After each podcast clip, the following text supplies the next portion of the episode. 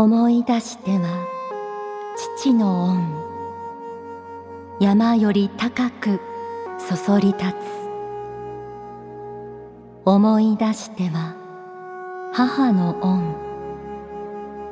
海より深く包み込む。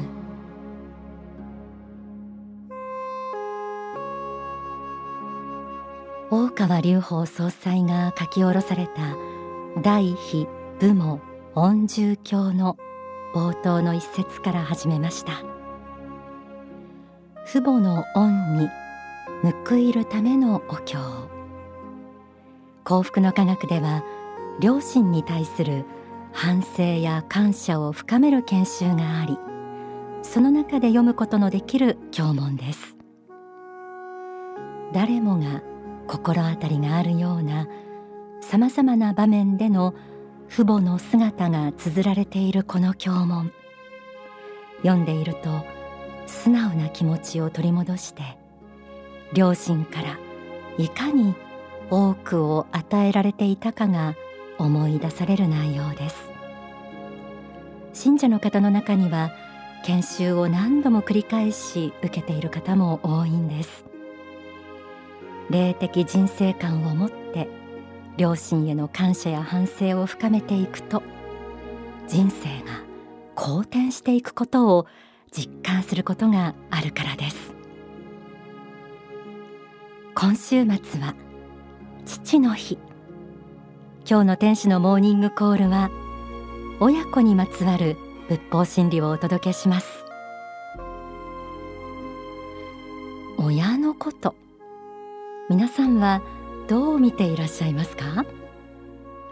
近すぎて当たり前の存在すぎて改まってそう問われると気恥ずかしいかな。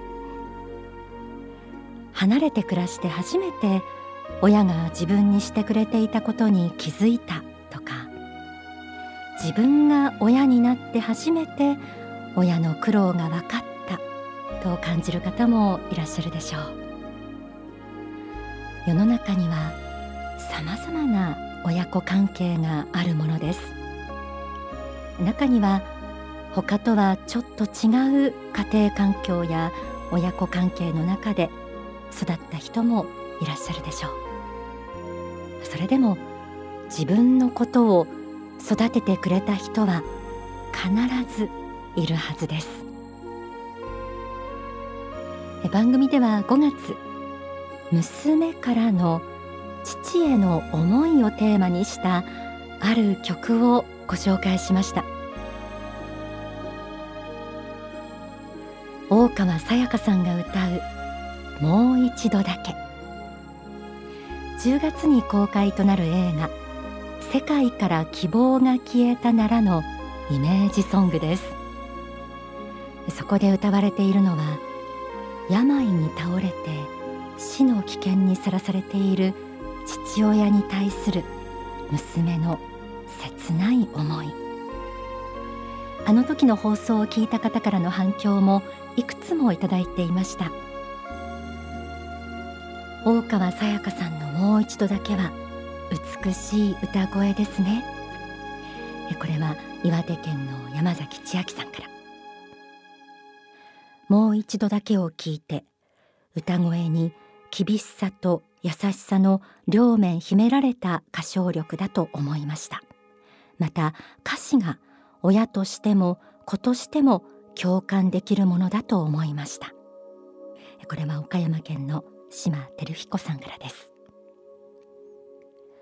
この曲は作詞作曲が大川隆法総裁。父の日ということで皆さんに改めて聞いていただこうと思います。歌は大川さやかさん。もう一度だけ。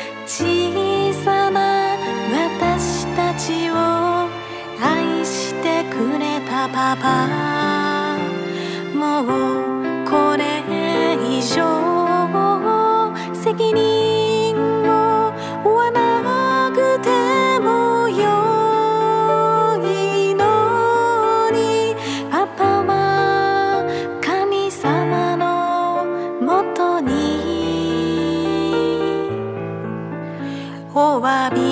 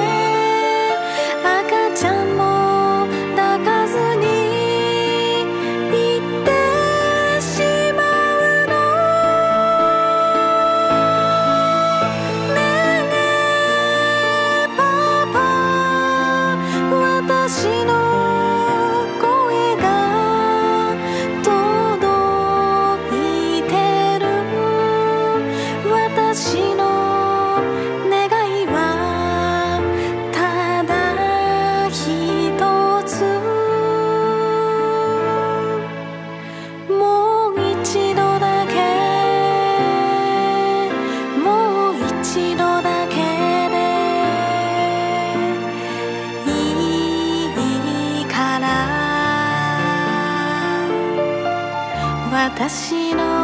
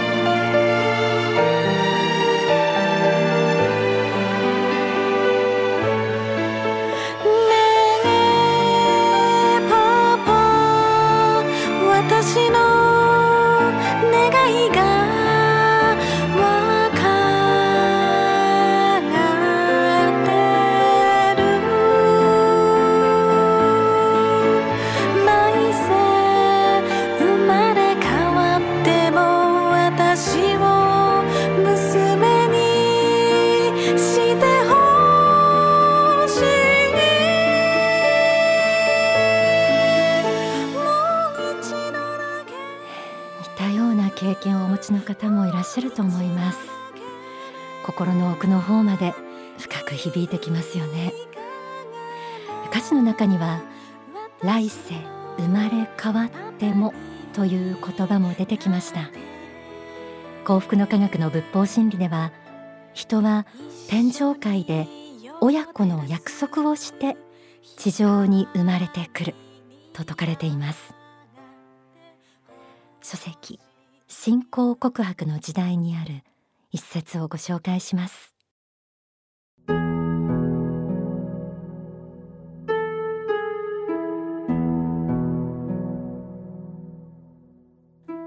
親が勝手に産んだというのは根本的な間違いであり必ず自分で親を選んで生まれてきています。生まれる前に自分の親が誰かということを知っているのです。たとえそれが正規の生まれ方でない場合要するに正常な夫婦の間に生まれなかった場合であってもそれを承知の上で生まれてきています。その人の魂経験に必要なためにそのような計画をしてそこに生まれているのです。そこに自分にとって必要な学びがあるからです。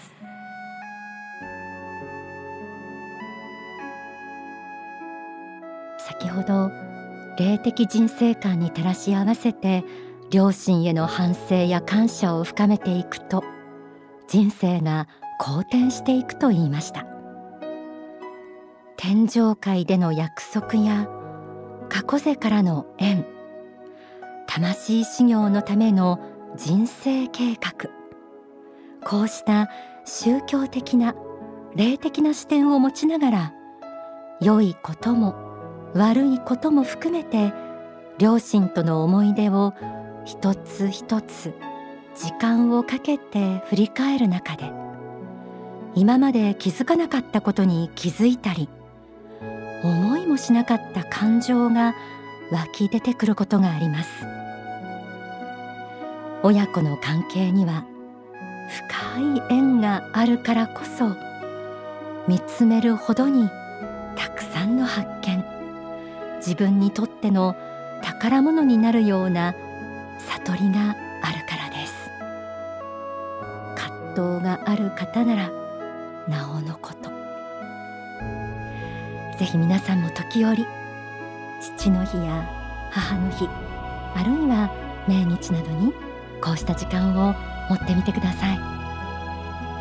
ではここで大川隆法総裁の説法をお聞きください。子供にとっての悟りとはと題された法話の一部です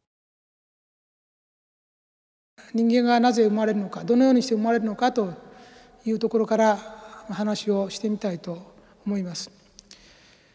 えー、人間はまあ多くの人が思っているように、えー、偶然に生まれたわけでもありません。また、えー、親が勝手に産んだわけでもありません。本当のことを言うとするならば、えー、人間というのは魂という目には見えないですけれども命があってその命で本来、えー、天国という世界に生きているものです。ですから本当のことを言いますと親が勝手に産んだとかですね偶然生まれたかというようなことも全然なくてですね実は産んでほしいという一生懸命もお願いしているような状態なんですね産んでくださいということでお願いしている。そして、えー、生まれる前にもう1年ぐらい前からもうそわそわそわそわしてですね、えー、なんとか出てこれないかな泊まれられないかなっていうのであの世でも遠足にでも行くような気分で、えー、待ってるんですね。えー、生まれてくるの実際は大変なんですけどもね10ヶ月もお母さんの中の中に入ってですねそれから出てから何もかも忘れているんですね大人としての意識も忘れて不自由なままで2年もおむつをつけてですね大きくなっていって大変だなと思うんですけどそれが大部分を見る限りやはり楽しいっていうか非常にワクワクすることのようなんですね。本当に遠足に出かけるようなそんな気分ですね。もう一回どんなふうな人生になるかなという希望ですね期待でしょうか。ですからあの親がですね勝手に産んだとかですねこんなふうに産んでくれと頼んだ覚えはないとかいう子もいるんですけどそれは間違いです。完全な間違いです。頼んでます。確かに頼んでます。全然頼まれてもないのを産みたい人いないんですね。特に、えー、現代のように少子化になってきますと生まれること自体が難しいですね。本当は産んでくれるという話になってたのに生まれられないということいっぱいありますね、えー、子供がいなかったり一人も生まれない。あるいは結婚もしてくれないっていうような。親の予定だったの結婚しない親もだいぶ増えてきてますので。ということで生まれること自体が結構難しいですからあのお願いベースですねだからお願いしてどうしてもその時代に生まれたかったら、えー、また運命の変更しなきゃいけない場合なんかもたくさんあります。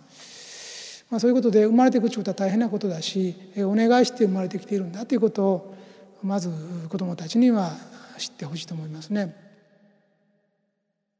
お聞きいただいた説法はサクセスナンバーワンの精神という親子向けの書籍に収められています。えこの書籍に関してはお近くの幸福の科学にお問い合わせください。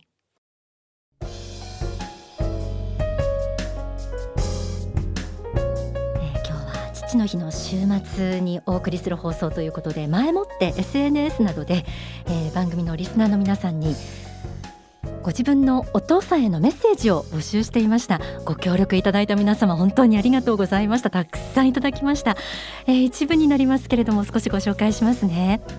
ラジオネームコケさん。20代女性の方です。